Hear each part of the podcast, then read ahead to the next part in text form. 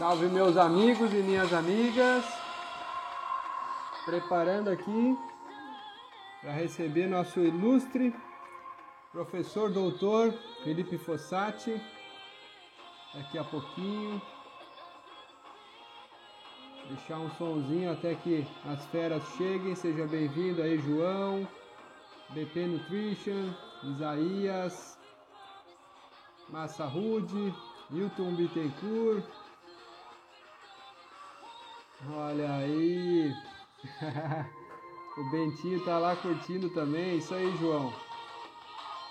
Maravilha. Sejam todos bem-vindos. Léo, Alexander, Isaías, Rafael, Daniel Barbosa. É só a turma das bikes. Vou baixar o som aqui para que vocês me ouçam melhor. É, essa fera que vem falar conosco aqui é o doutor, né, um professor universitário, Felipe Fossati, é, vai estar tá entrando daqui a pouquinho aí. E o Felipe, ele além de ser biker, ele é professor de diversas disciplinas lá na Universidade de Pelotas. Ele é lá do Rio Grande do Sul. Eu não vou apresentar muito ele aqui, porque muito provavelmente vocês também vão ouvir dele, né, das palavras dele, é, as próximas é, as próximas etapas aí da jornada dele. Ele que é um atleta ativo, é, de uma, ele não é jovem, né? Ele tem, eu acredito que deve ter, vou perguntar para ele depois, mas tem mais do que a minha idade e ele anda muito, já venceu ali o desafio da Serra do Rio do Rastro, também já foi um cara que esteve lá Letap, né, que é uma prova super disputada que acontece aí todos os anos é, com as maiores feras do país. Tá ele chegando aí, grande. Ali, Pablo, tudo bem? E aí? Tudo maravilha, cara. E aí, como é que tá Pelotas? Tá tudo certo aqui.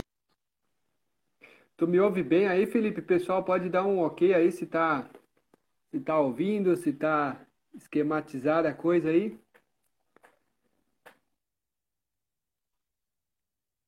Deu uma travada do Felipe, estamos aprendendo aqui.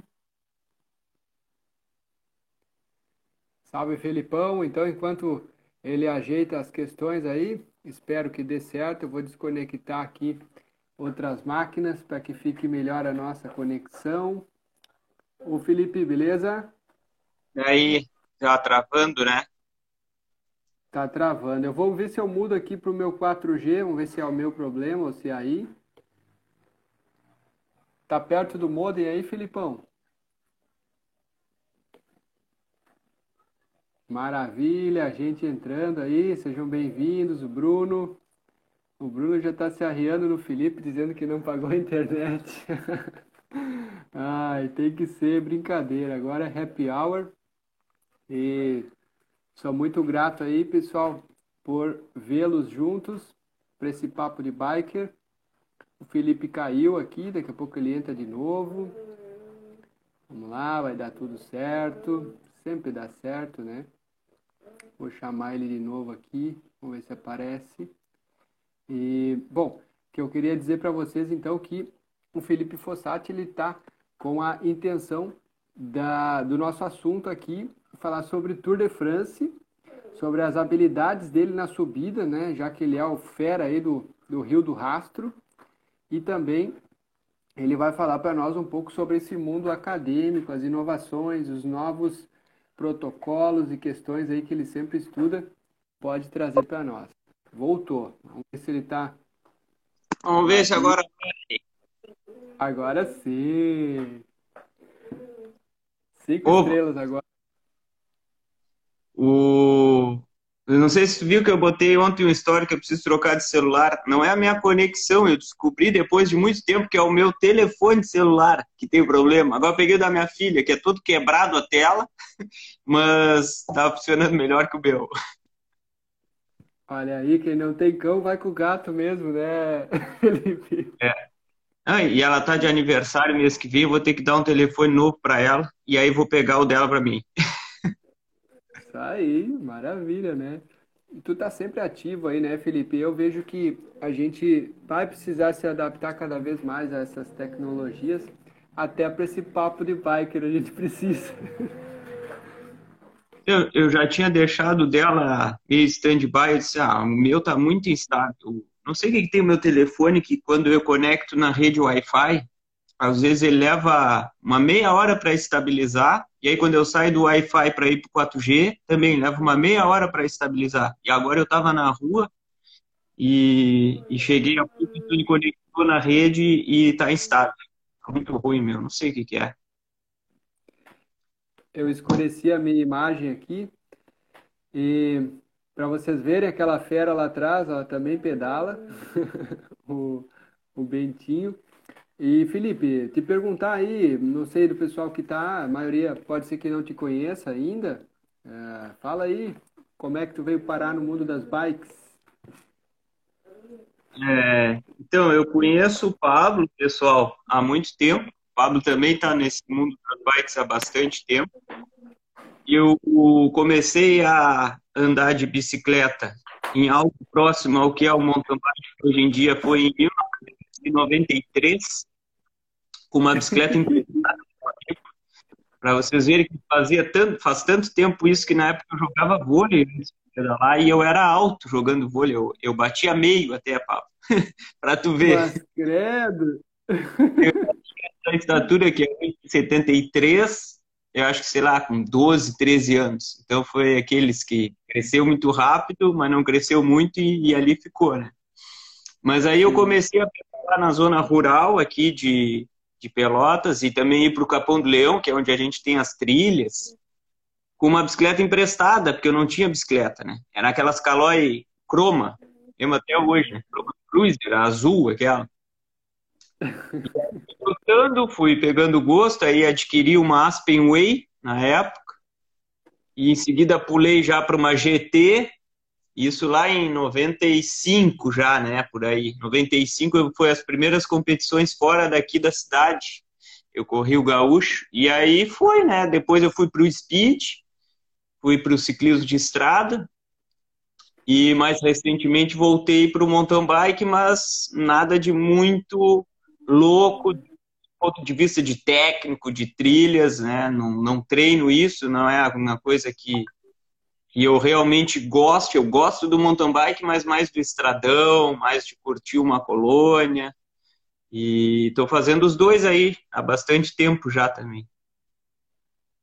Massa, é, tu, tu é, consegue ter uma boa, eu vi ali, né, pelo menos uma boa performance e anda entre os tops do país, né? Eu lembro que tu veio algumas provas aqui em Santa Catarina e andou ali entre os quatro, cinco é, em provas que estava o Pichai, estavam os caras aí fortes.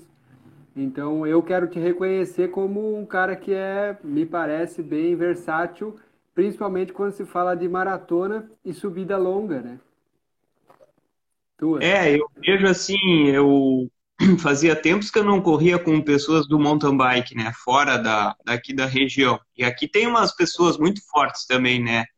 É, o Christian Lázaro hoje estava correndo lá com nesse desafio do Avelar Esportes, correu o Copa Internacional na outra semana, fez foi vice-campeão na sub-23, né? Isso, isso. Então tem umas pessoas aqui muito fortes e é, eventualmente eu corro com elas, mas mas eu eu diria que eu sou perto delas, de um, de um Pichard, dessas outras pessoas assim, em termos de motor, né, Pablo, que nem tu falou aí, numa subida longa, né?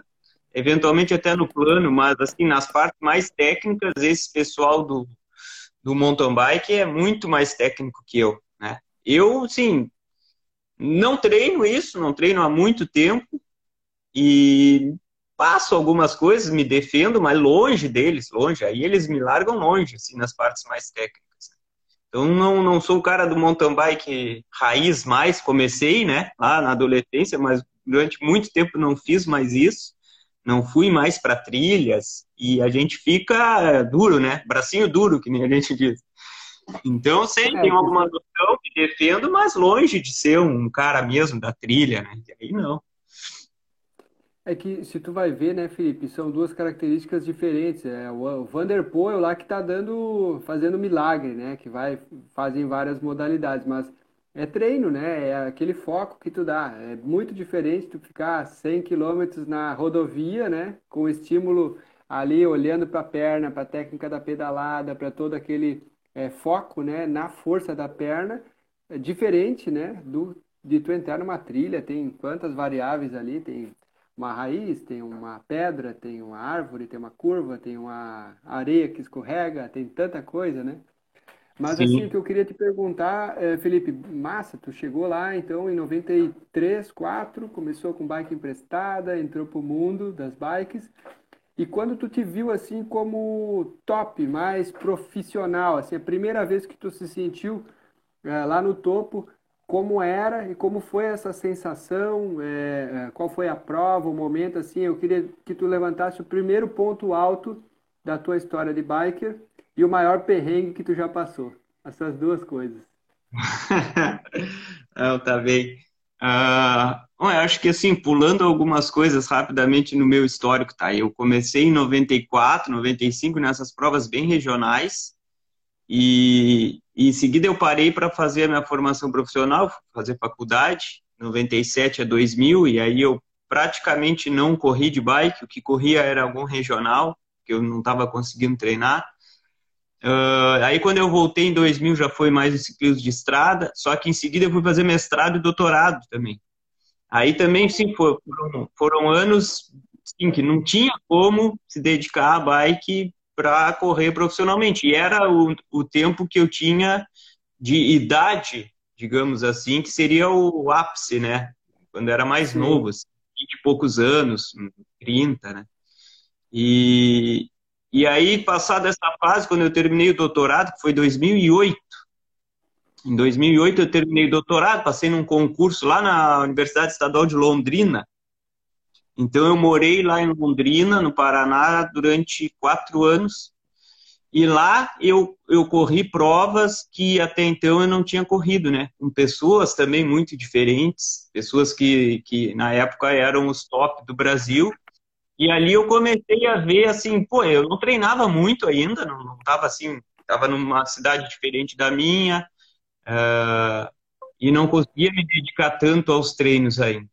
Tá? Mas, e, e eu corria às vezes sub 30, às vezes elite naquela época. E eu via que assim, olha, dá para correr com esses caras, né? E aí eu fui correr um brasileiro.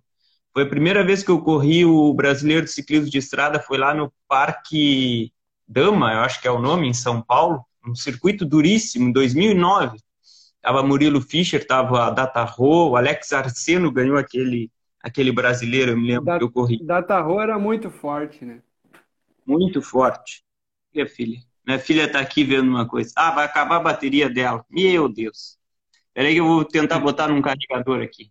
E, e aí o, o Alex Arseno ganhou e eu, e eu era 180 quilômetros aquela prova eu consegui andar cento e poucos com eles, né? Um bloco da frente. E eu disse, ó, oh, tem algo aqui, né? Pensei, tem, tem algo de, de bom aqui nesse que dá para investir. Foi gostando da coisa. É. Tá carregando, filho? Tá, mas tá carregando? A minha filha tá aqui, ó, ela é tímida. Ela tá dizendo que a bateria do celular dela vai acabar, que é o que eu tô usando. Mas eu botei agora aqui no carregador. É o teu staff, cara, a tua equipe aí te dando apoio, tu vê, né? Deu, filho? Tá, obrigado, filho. Sim, senhora. E... Aí, então, 2009. Aí, lá em Londrina, quando eu dava aula lá, eu conheci o José Luiz Dantas, né? Eu dava aula no mestrado lá e o Dantas estava fazendo mestrado, que é um treinador de ciclismo. Treinava na época o Renato Ruiz, que era atleta, foi campeão brasileiro de mountain bike até, eu acho que ele foi. Depois ele foi pro ciclismo, ele corria ciclismo de estrada. E o, e o Zé Dantas, na época, disse, não, eu, eu te treino, Felipe. Né? E aí, tipo, ele começou a cuidar mais dos meus treinos, eu comecei a me dedicar mais mesmo aos treinos, isso foi de 2009 para cá, 2010. Então, foi onde eu comecei, assim, participar de algumas provas também fora daqui, corri volta do Paraná, eu eu estava muito bem na volta do Paraná, volta do Rio Grande do Sul também, isso tudo seguiu de estrada, né? E assim foi. E contatos do, do, do perrengue, olha, teve vários, né? Vários e vários perrengues. Mas um que me marcou muito foi nessa volta do Paraná, que foi 2016, se eu não me engano. Eu já estava morando de volta aqui no Rio Grande do Sul, em Pelotas, e eu disse para a galera daqui, né, nós íamos correr pela equipe Focus na época, né? Eu disse, não, vamos correr no, no Paraná, lá é calor, eu adoro correr no calor, lá não faz frio, uma beleza. E eu estava indo super bem na volta, estava em oitavo na geral, na volta do Paraná. E aí, Pablo, penúltima etapa, uma etapa plana, sem dificuldade nenhuma, que eu tinha passado todas as etapas anteriores, cheio de sobe e desce, etapas duríssimas, e eu estava ali em oitavo na geral, comemorando, né, como uma Pô, vitória. Bem. E aí, nessa etapa, na penúltima, que era plana, apesar de ser 200 quilômetros, era uma etapa plana, amanheceu um frio desgraçado, como eu nunca tinha visto lá na região, chovendo, e assim foi um dos piores dias que eu passei em cima uma bicicleta, porque foi 200 quilômetros com água doendo no mundo, tão forte que era, a água batia naquela, na, nas costas e assim, aquela água que dói, né? Congelando, não conseguia pegar uma comida, um gel, porque os dedos duros de frio, não conseguia nem trocar as direito. E faltando 15 quilômetros de chegada, eu vim me arrastando para chegada. Ali eu perdi vários minutos, caí várias posições na geral e tal. Foi um dos piores dias assim, da minha vida em cima de uma bike. Salve, galera! Mande algum ok aqui, que para mim travou deu? a coisa. Tava ouvindo ou não deu uma travada? Fala, Felipe. Eu tava te ouvindo, bem. aqui, que travou.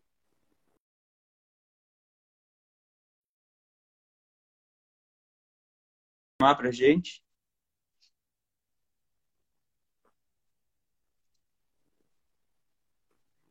Fala, Felipe. Oi, tá ouvindo? Voltando, som um, dois. Cara, aí. Eu travei na hora que tu disse que começou a chover. Ah, tá. O... Não, rapidamente aí para quem eventualmente travou, foi uma etapa de 200 quilômetros, a penúltima etapa da volta, e eu congelei, né? Não conseguia me alimentar, não conseguia pegar comida, nem gel, porque as mãos estavam muito congeladas. Aquela concentração de ficar na roda do, do, do cara da tua frente ali, 200 quilômetros. Mas faltando 15, deu o prego, papo. Deu o prego feio.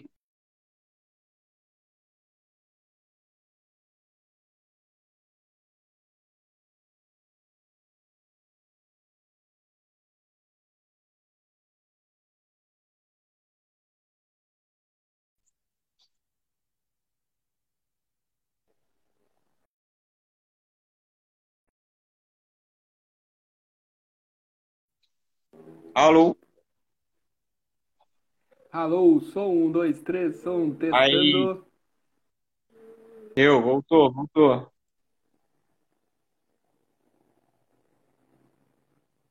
Voltou? Não sei Alô? como fazer aqui, Felipe.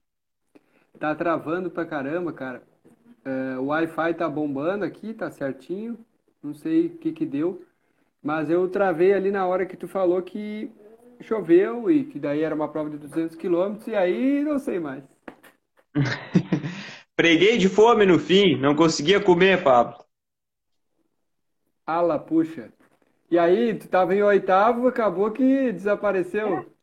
Eu fiquei vigésimo segundo naquela volta, eu acho, né? Fui lá para trás, os últimos 15 quilômetros, pessoal que anda aí com medidor de potência, pode ter uma ideia agora do que eu vou falar. Os últimos 15 quilômetros eu não conseguia vir a 150 watts, que é carga, assim, de aquecimento, né?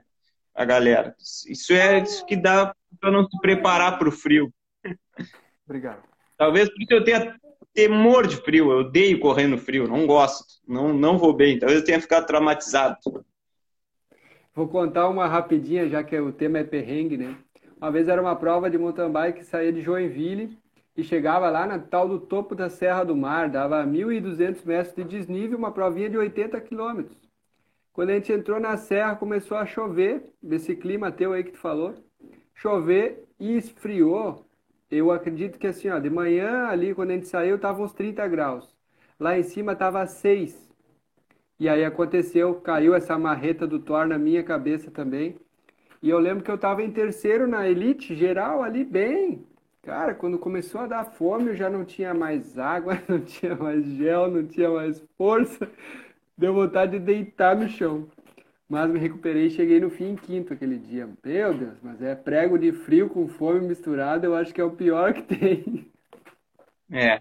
É, e a gente aqui, tem visto. Aqui... É, eu ia dizer quem aqui nunca, né? O Márcio lá de Pelotas quase nunca acontece isso com ele, né? É, é. A gente está vendo também o, o Tour de France esse ano, né, Pablinho?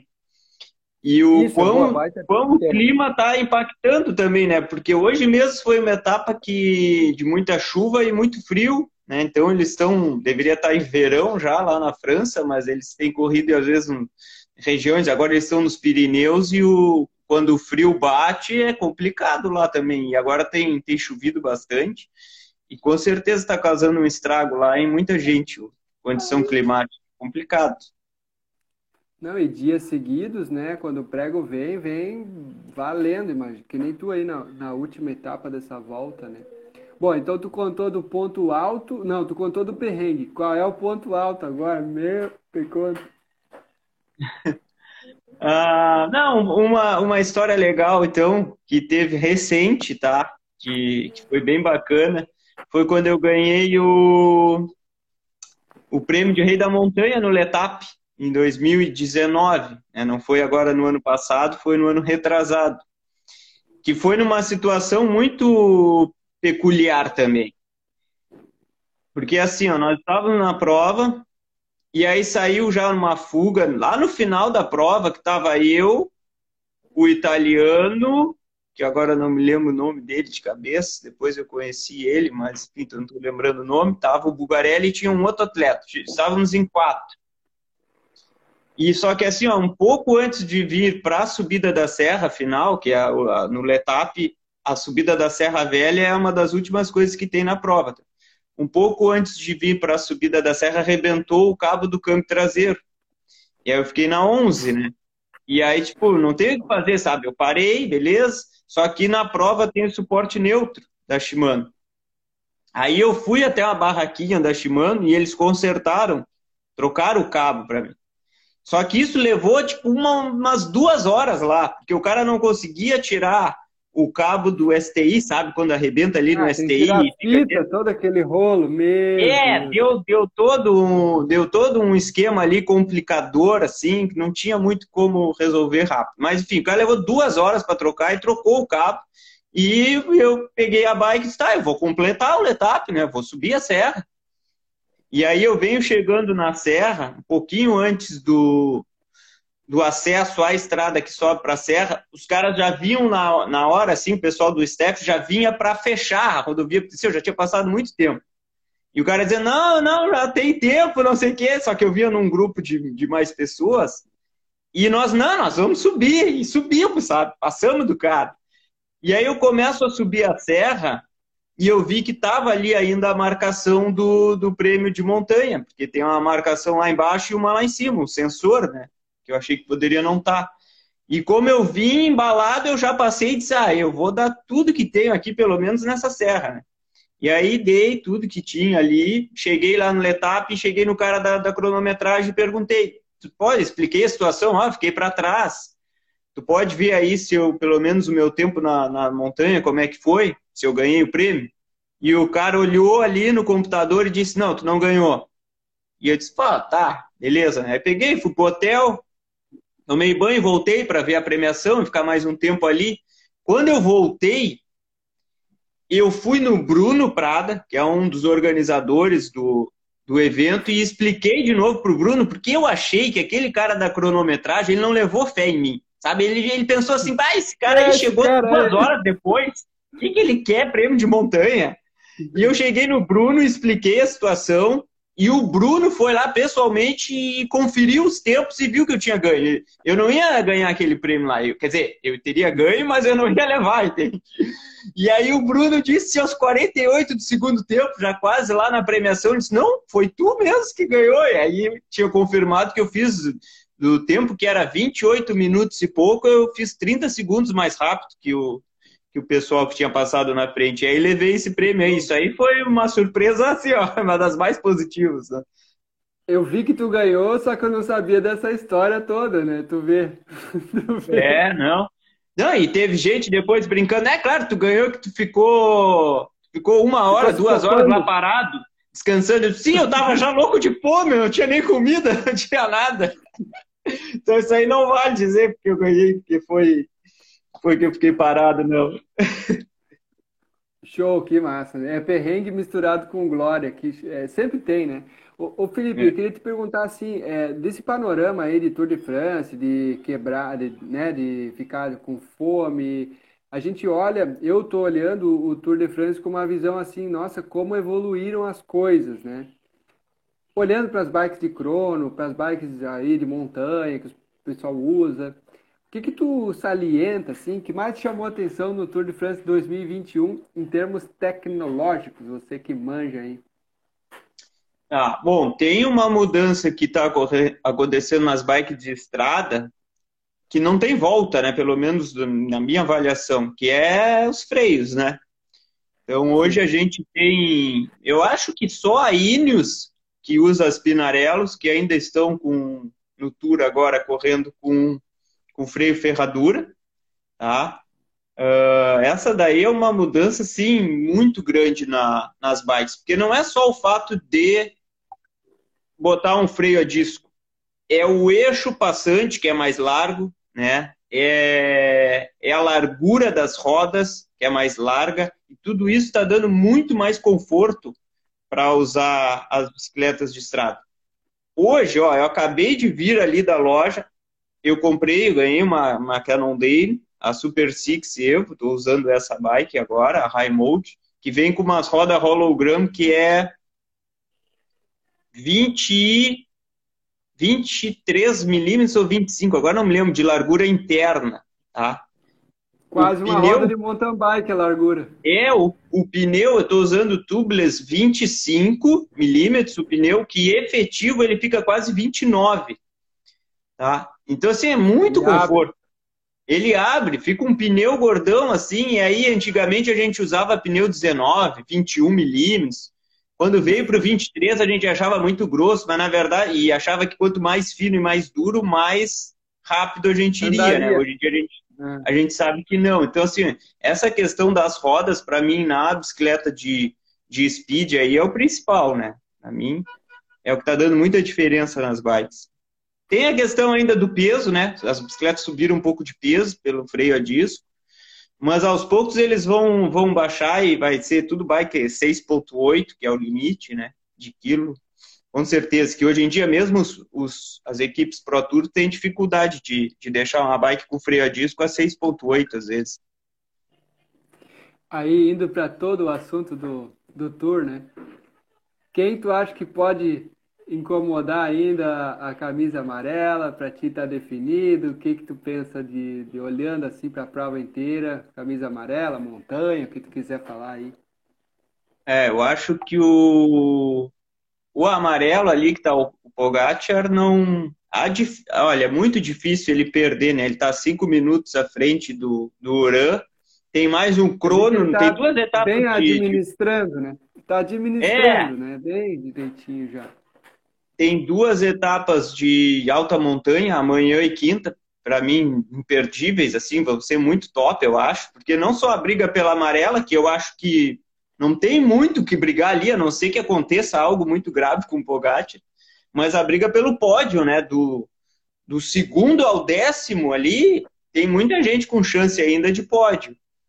E também tem o crono no sábado, né? O crono vai ser legal de acompanhar.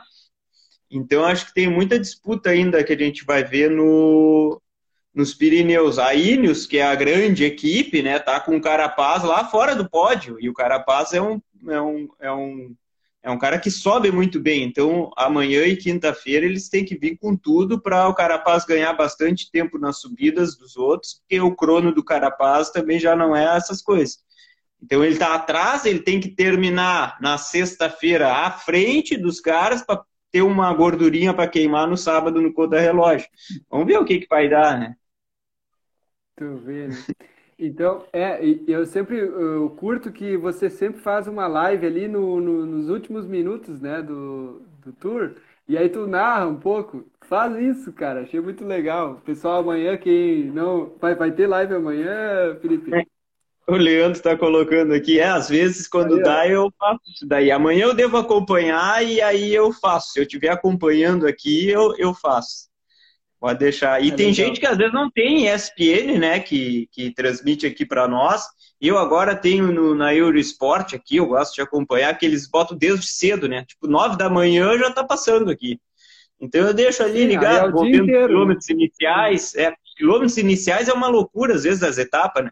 Pessoal tentando abrir fuga e, e a equipe do líder e as outras vendo se, se vão buscar aquela fuga ou não, se tem interesse de que saia fuga ou não. Então tem toda a estratégia que eu, eu gosto de acompanhar agora, que, que eu consigo assistir o início, às vezes, das etapas também. Ô Felipe, te fazer mais algumas perguntas já, indo para o sprint final. É, te perguntando assim, lá é, a gente tem aqui uma prova de montanha grande, né, que tu falou agora há pouco ali, que é a, aquela lá da, do Letap, que teve 28, 30 minutos de subida, né? E a gente tem aqui também a Serra do Rio do Rastro, que se for contar do início ao fim, dá quase uma hora de, de subida, né? 50 minutos.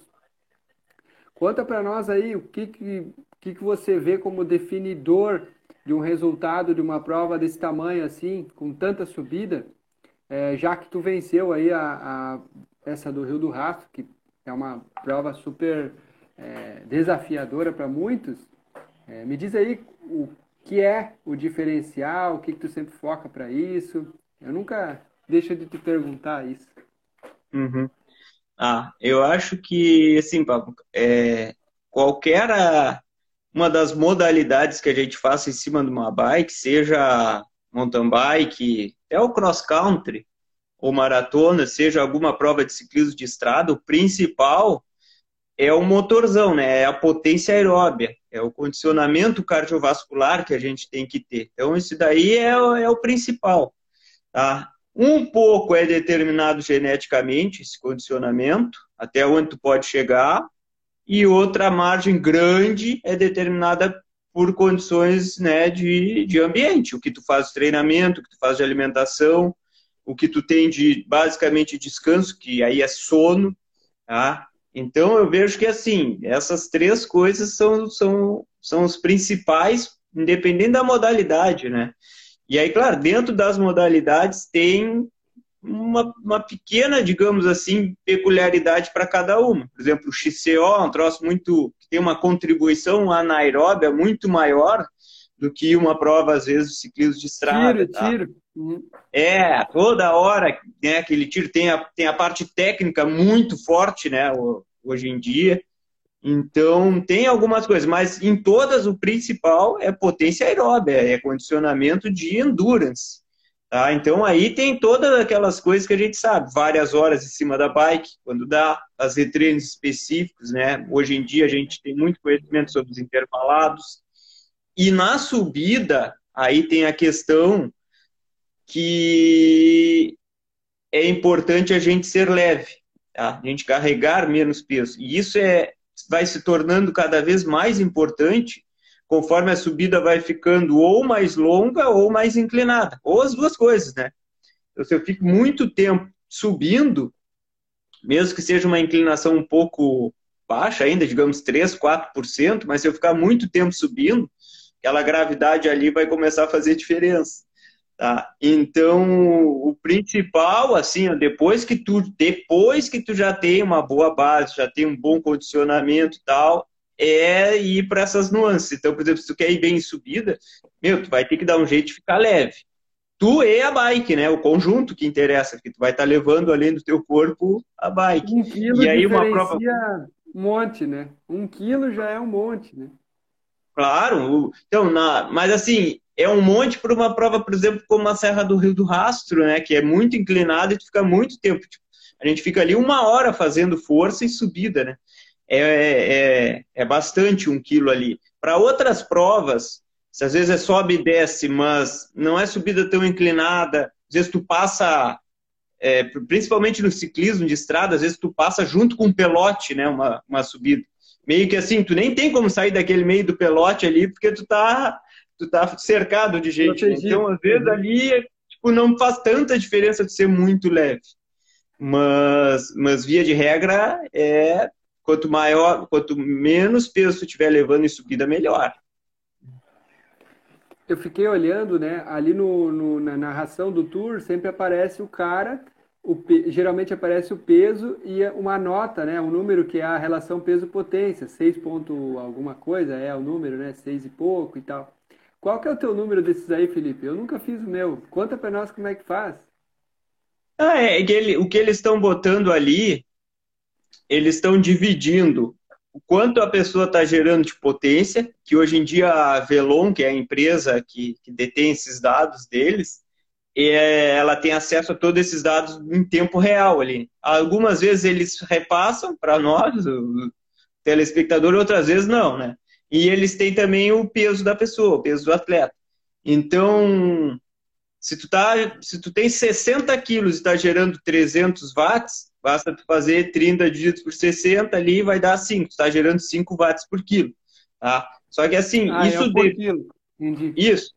Isso depende, Pablo, tu perguntou assim, a ah, quanto tu gera? Isso depende muito da duração da subida, né?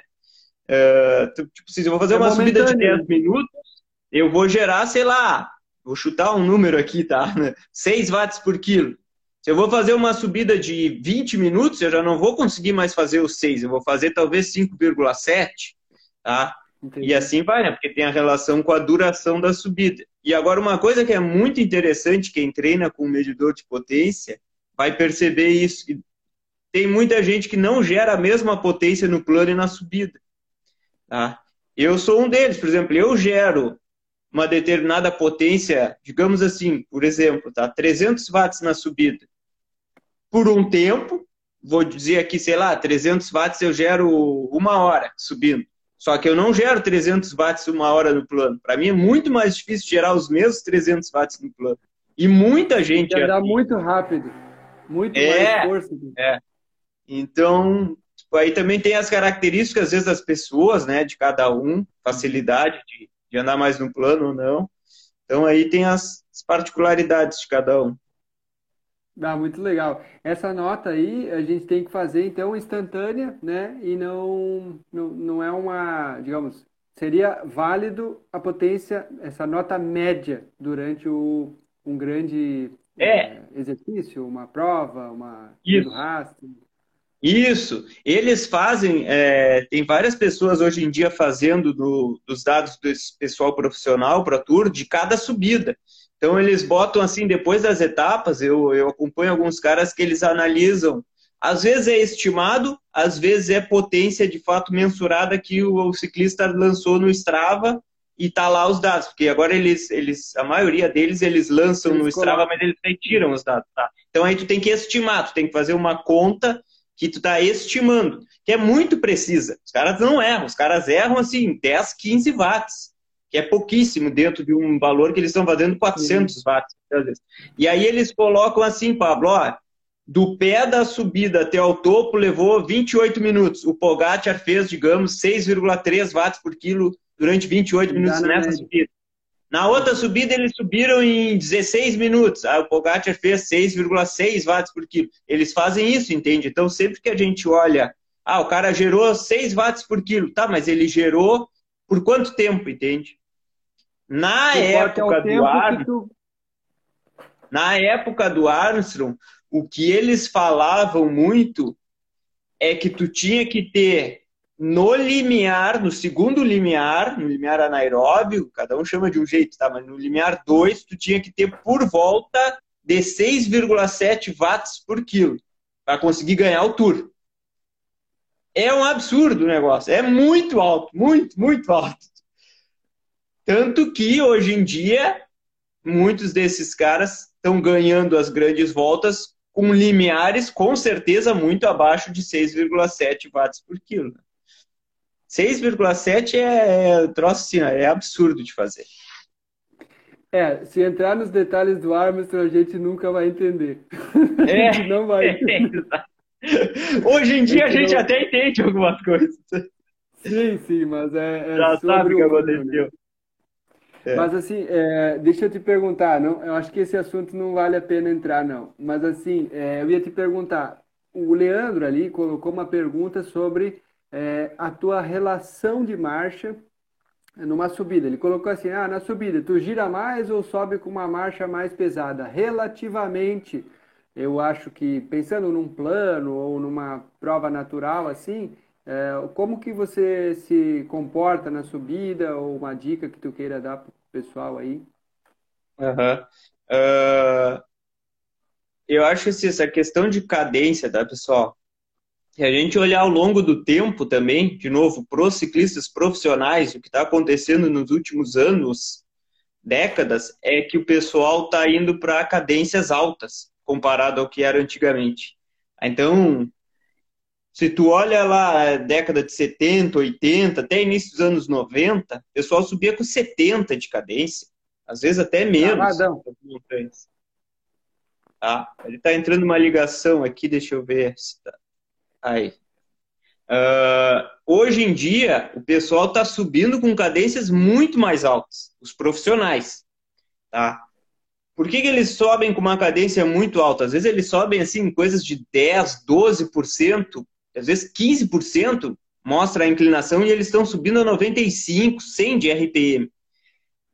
Aquilo dali requer uma potência aeróbia muito grande, porque quanto maior a cadência, mais vai exigir do teu condicionamento cardiovascular.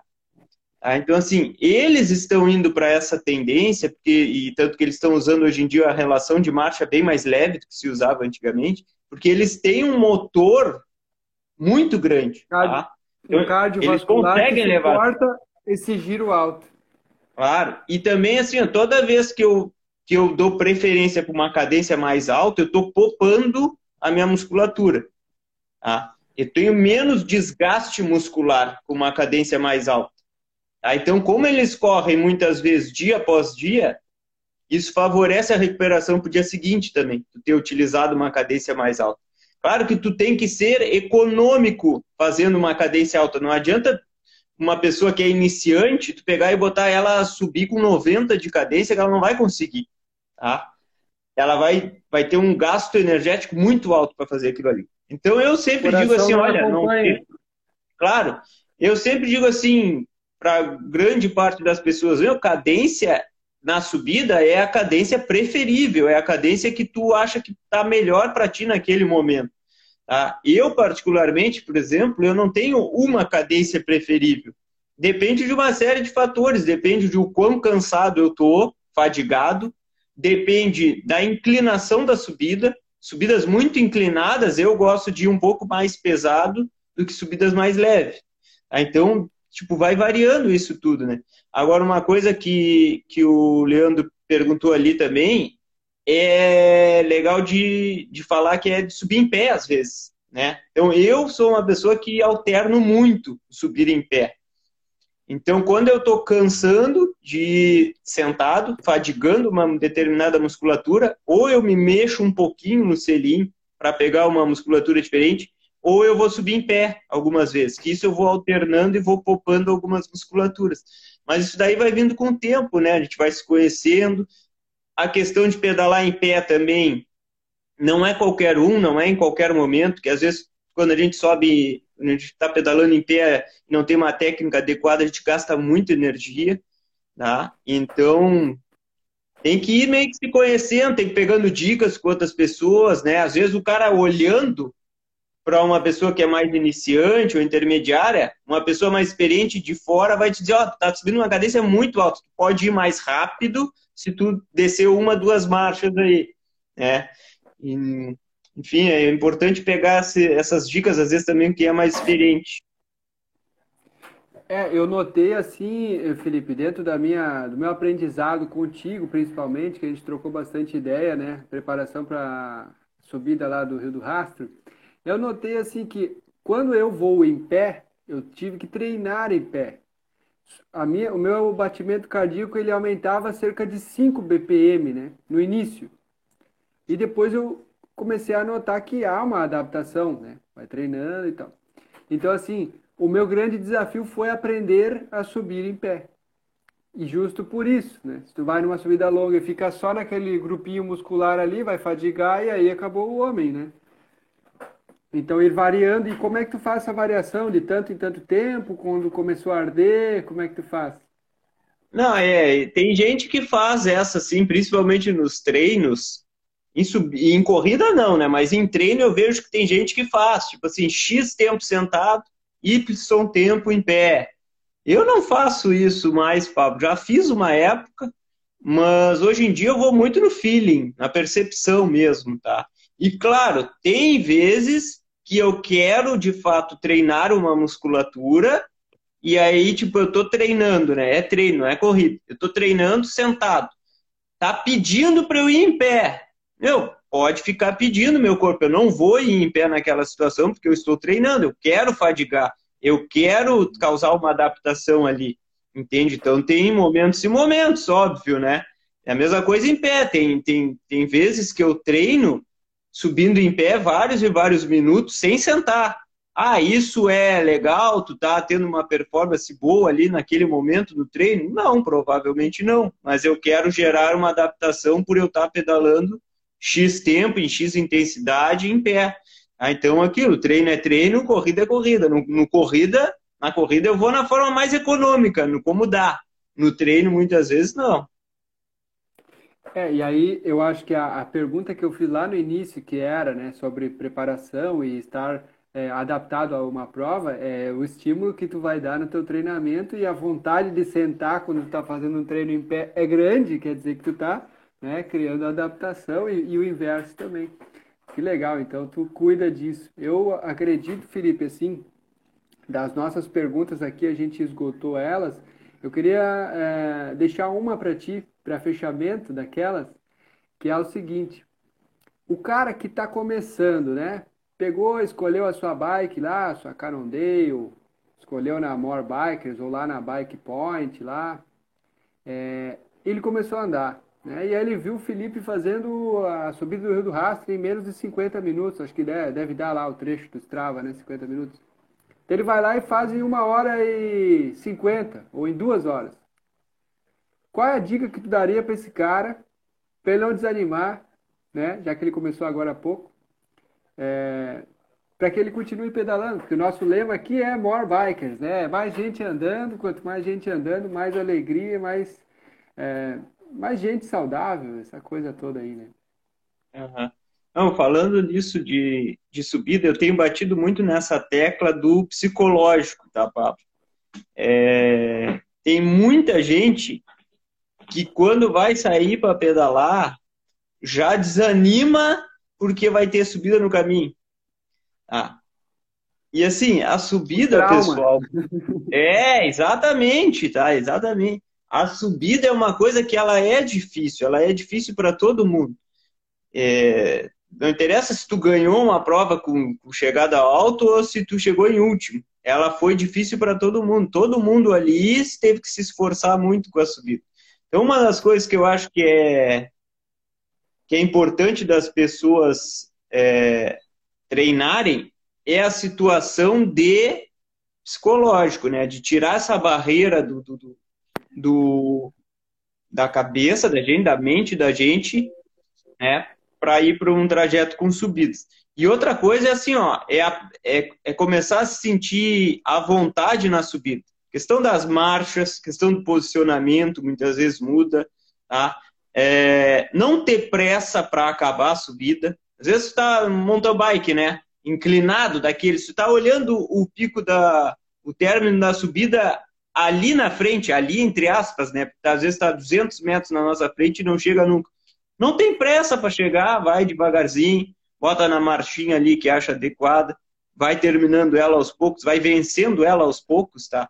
A questão de subir mais rápido é, é outra, outra conversa daí depois. Então, acho que tem muita gente que tem que primeiro curtir as subidas, simplesmente passar as subidas, não interessa no ritmo, para daí depois, aos pouquinhos, começar a melhorar a questão de tempo na subida.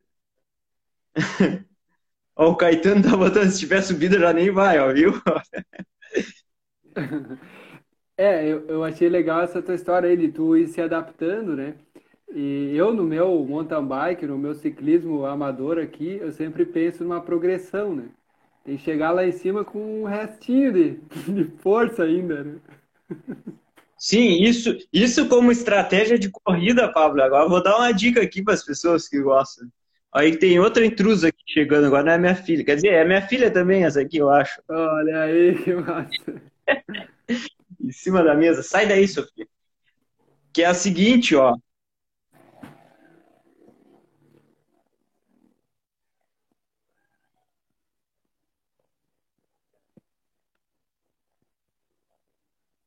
Travou para mim o Felipe aqui. Espero que volte, que o papo esquentou. A chapa esquentou aí. Vamos ver se ele volta ou se o problema é aqui. Tomara que dê certo. Travou os comentários aqui para mim também.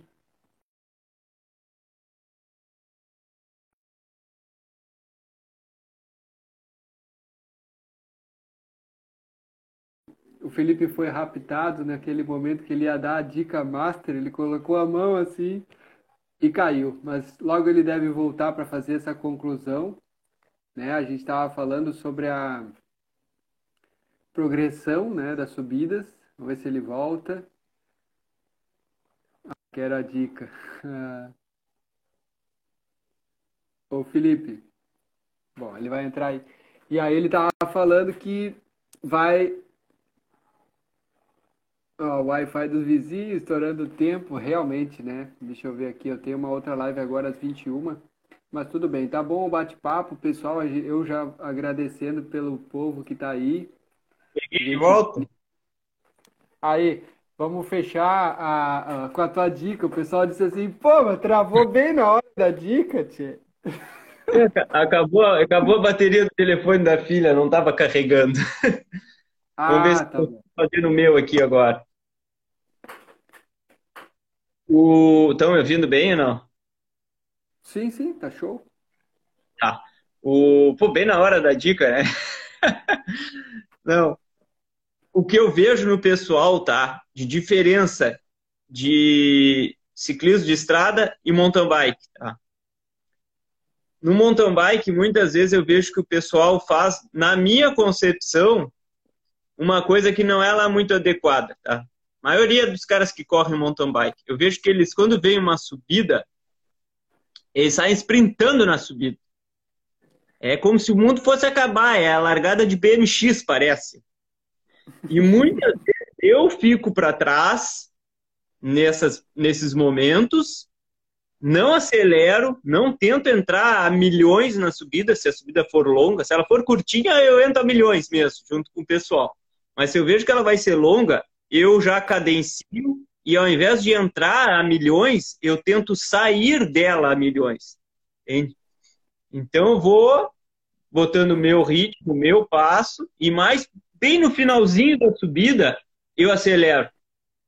Isso é muito chato para os caras do mountain bike. Eles não são acostumados a fazer isso, eu vejo. Eles fazem sempre o contrário eles entram muito forte, vão morrendo e, e, saem da subida quase parando às vezes. Eu não. Eu tô chegando lá no fim da subida, eu tô acelerando. E aí eu vou começar a descer já acelerado. Isso daí, ó, pessoal, isso vai no ciclismo, os caras fazem isso daí. Porque, assim, se for pensar do, do ponto de vista de pacing, de estratégia de o quão mais rápido tu vai fazer um determinado percurso, faz todo sentido, entende? É melhor tu sair da subida conforme ela vai terminando e tu já ir acelerando e ganhando velocidade, do que tu entrar muito forte nela e sair muito devagar. Não faz sentido, tá? Então isso aí dá um, dá um quebra-perna em muita gente se começarem a fazer isso aí. Pô, tô jogando contra, né? Tô largando a dica que eu faço. é, mas assim, é, Felipe, é, essa é uma baita de uma dica e no, no cross country, no mountain bike, que era a prova que eu mais me especializei, tinha disso, né? De tu chegar lá no topo com um pouquinho de força ainda para poder descer e não fazer nenhuma coisa errada na descida. Então vale muito a dica, tanto para o mountain bike quanto para o ciclismo. E o Felipe travou de novo. Aí eu estou falando aqui um pouco das minhas experiências, mas esse, esse rapazinho aí voltou, Felipe? Tô aqui, tô aqui. Tá me ouvindo? Eu entendi, eu, Sim, sim, eu entendi que tu deu o exemplo do voo da galinha versus o voo da águia, né? O voo da galinha ele cai rapidinho, né? Dá uma acelerada e pum! É. Felipão, assim, eu não sei o que está rolando aí, que está a conexão instável ou algo assim. É, a gente explodiu o tempo todo aí, né? Queria que tu deixasse o teu recado aí para a galera, para te seguirem lá, dos teus materiais. É, o que, que tu conta para nós aí de fechamento? Ah, deixar o. Não sei se tem alguém. Eu não estou conseguindo ver muitos comentários aqui. Eu não sei se tem alguém do, do Rio Grande do Sul, acho que a maior parte é de Santa Catarina. Mas que nesse final de semana tem a prova do, do Gaúcho aqui na minha cidade, praticamente, é 40 quilômetros daqui. Então, se tiver alguém aí para participar, reforçar o convite do, Vai ser mountain bike com bastante trilha no final, é estradão, maratonas, 70 quilômetros e os últimos 2, 3 quilômetros, muita trilha, vai estar tá bem bacana. Pessoal de Santa Catarina que eventualmente queira vir participar das nossas provas aqui, tá feito o convite aí também, tem bastante prova, principalmente mountain bike hoje em dia, bastante prova bem legal. Eu não tenho ido muito às de ciclismo aqui, não sei como é que tá. E pode seguir a gente ali no Instagram, sou, como o Pablo e a gente comentou aqui, eu sou profissional de educação física, se tiverem alguma sugestão de, de tema ali, que queiram fazer algum post, coisa assim, pode mandar no direct ali, e com, com o tempo a gente vai fazendo. Hoje eu fiz o alongamento, acabei de botar ali umas coisinhas sobre alongamento, tem bastante conteúdo ali para ficar compartilhando. Eu achei muito legal, Felipe. Até depois olhem lá essa postagem do, do alongamento, né, que o Felipe colocou, que ele disse assim que não adianta nada tu alongar antes do treino. É, aqueles alongamentos de 10 segundos, 15, tipo, não, não vai adiantar nada, não. E nem precisaria, nem faz sentido um alongamento imediatamente antes ao treino, assim, né? não tem grandes funções. Mas alongar é importante, eu espero ter ficado a mensagem ali, né? Só não precisa ser. Não, e assim, para fechar com bom humor, né? Um treinador meu, que eu não posso falar quem, um dia me disse assim: eu tava nessa dúvida, eu era mais jovem, né? Falei assim, ô, é, como é que eu faço meu alongamento antes da prova? Ele só me perguntou assim: tu já viu algum cavalo alongar? Larga, é. vai, sabe? Não. E o, tem, eu não botei ali, mas tem hoje em dia tem vários estudos mostrando assim, ó, se tu faz uma atividade de força ou de explosão, dependendo do que tu fez de alongamento, tu vai ir pior na atividade de força e de explosão. Tá? Porque é como se fosse um elástico, né? Tu quer dar aquela puxada no elástico assim e soltar e, e o negócio tá bem esticado. Só que tu faz muito alongamento, quando tu puxa, ele não volta tão rápido. Resumindo, a explicação mais leiga é essa. Então não se faz muita coisa de alongamento antes, exatamente, imediatamente antes do, do exercício. Ficou um gostinho de quero mais, Felipe. Eu acho que tu vai voltar. Um forte abraço, galera. Eu tenho que entrar numa outra agora. Brigadão, Felipe. Agradecendo a todos que estiveram juntos aí, quem vai assistir depois também. Não deixe de pedalar. Siga a dica do Felipe. Não precisa alongar muito vai fazer a subida progressiva e segue o, o Fera aí que tem várias dicas lá para vocês. Beleza? Valeu. Eu agradeço. Um abração, valeu. Tudo de bom, gente. Valeu, Felipe. Um Forte abraço. Boa um prova no final de semana aí. Um abraço, valeu.